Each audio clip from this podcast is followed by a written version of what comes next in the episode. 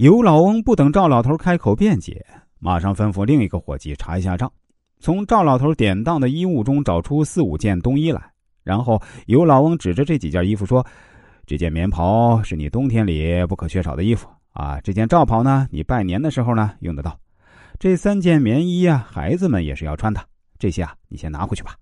其余的衣物不是急用呢，可以先放在这里。”赵老头似乎一点也不领情，拿起衣服连个招呼也不打，就急匆匆的走了。尤老翁并不在意，仍然含笑拱手将赵老头送出大门。没想到。当天夜里，赵老头竟然死在另一位开店的街坊家中。赵老头的亲属趁机控告那位街坊逼死了赵老头，跟他打了好几年官司。最后啊，那位街坊被拖得精疲力尽，花了一大笔银子才将此事摆平。后来这事情的真相还是透露出来了。原来这赵老头因为负债累累，家产典当一空后呢，走投无路，就预先服了毒。首先，他来到了尤老翁的当铺闹事。啊，想以死来敲诈钱财，没想到这尤老翁一忍再忍，明显吃亏也不跟他计较。赵老头觉得坑害这样的人，即使到了阴曹地府也得下地狱，只好赶快撤走。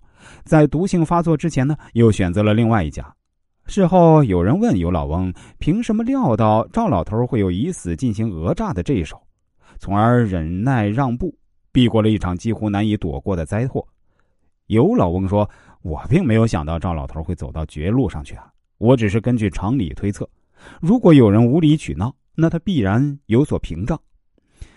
在我当伙计的时候呢，父亲就常对我说：“天大的事儿啊，忍一忍也就过去了。如果我们在小事上上不忍让，那么很可能会变成大的灾祸。”故事中尤老翁的忍，也可以说成一种避祸的最后手段。他一个人的聪明。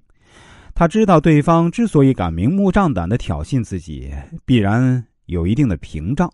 如果不能忍让，让对方把这个屏障使出来，那么自己的麻烦可就来了。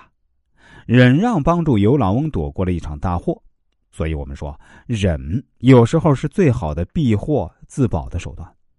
所以啊，我作为一位人生规划师，也作为一位易经文化研究者，我需要告诉大家的是，在社会上，我们应该学会当忍则忍。因为小不忍则乱大谋。处世厚黑学认为，在为人处事的过程中呢，一个人如果能够不理睬他人的风言冷语，并善于运用忍的功夫来保护自己，必定能够造就非凡的成就。有些人不能忍，在办事的过程中呢，总是对自己能力、动机心存疑虑，总是想等到自己能力更强之后再去付诸行动，而这时呢，他们已经错过了最好的时机。所以啊，这样的人总是步步落后于人，而深谙厚黑精髓的人，能够把一切顾虑丢在一边，更不会接受别人的紧箍咒。更重要的是，他们不会怀疑自己办事的手段和能量，在他们眼里，实现最终目的才是最重要的。所以，这种人往往容易先入为主，占据办事的最佳时机。